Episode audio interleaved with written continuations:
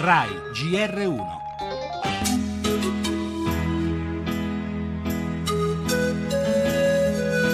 El futuro de la humanidad no está únicamente en manos de los grandes dirigentes, las grandes potencias y las élites.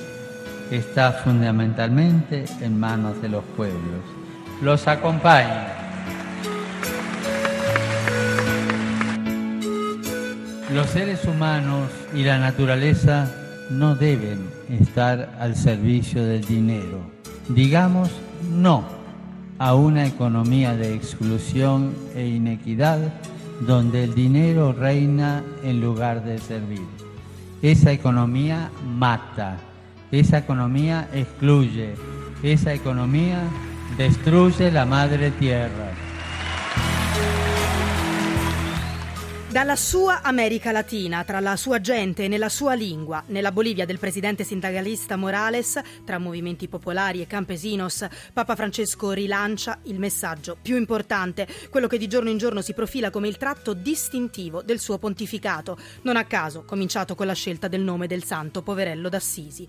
Il futuro dell'umanità non è nelle mani dei leader, dice il Papa parlando a Santa Cruz, è nelle mani del popolo, no alla schiavitù del denaro, no a un'economia di esclusione e di ingiustizia, ribadisce Bergoglio, perché questa economia, quella del denaro, uccide e distrugge la madre terra. C'è tutto in queste parole, il suo impegno a favore dei più poveri, la ritrovata missione sociale della Chiesa, l'essenzialità come scelta, la tutela del creato, che è il cuore della recente enciclica Laudato Si. Ma dalla lontana America il Papa sembra rivolgersi anche all'Europa, alle prese in questi giorni con la sua sfida più importante. Bergoglio non parla esplicitamente di Grecia, ma come dice lo storico Daniele Menozzi, il riferimento appare evidente. Laddove il Papa fa risuonare la parola austerità, è chiaro che eh, il riferimento va a ciò che sta accadendo in Grecia e va nella direzione di sollecitare quell'aiuto eh, fraterno anche nei confronti della popolazione greca.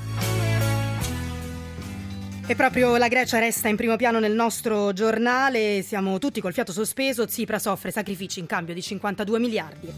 La nuova scuola è legge, faremo il punto su cosa cambia. Ricordando Srebrenica, il genocidio di 20 anni fa, con Radio Anch'io saremo nella città della strage. L'assurda morte del bambino nella metropolitana di Roma, forse un errore umano. E per lo spettacolo al via Umbria Jazz con grandi nomi ci sarà anche Lady Gaga, duetterà con il grande Tony Bennett. E infine lo sport e le disastrose cadute al Tour de France.